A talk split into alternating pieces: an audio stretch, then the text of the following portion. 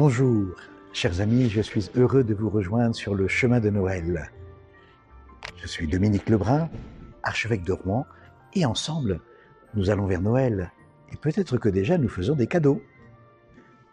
Cela me fait penser à 1980.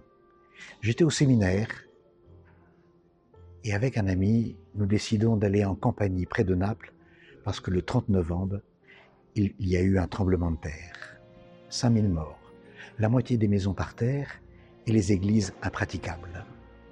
Et nous voici partis avec une vieille quatrelle remplie de pullovers et de choses de première nécessité que nous voulons apporter.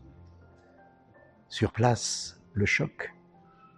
On ne sait pas très bien vers qui se tourner, comment aider, on fait de notre mieux.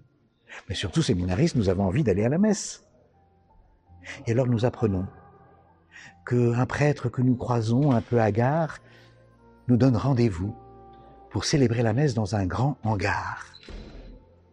L'hôtel, ce sont les premiers cartons qui sont arrivés pour apporter de l'aide, du secours. Nous célébrons la messe sur ces cartons.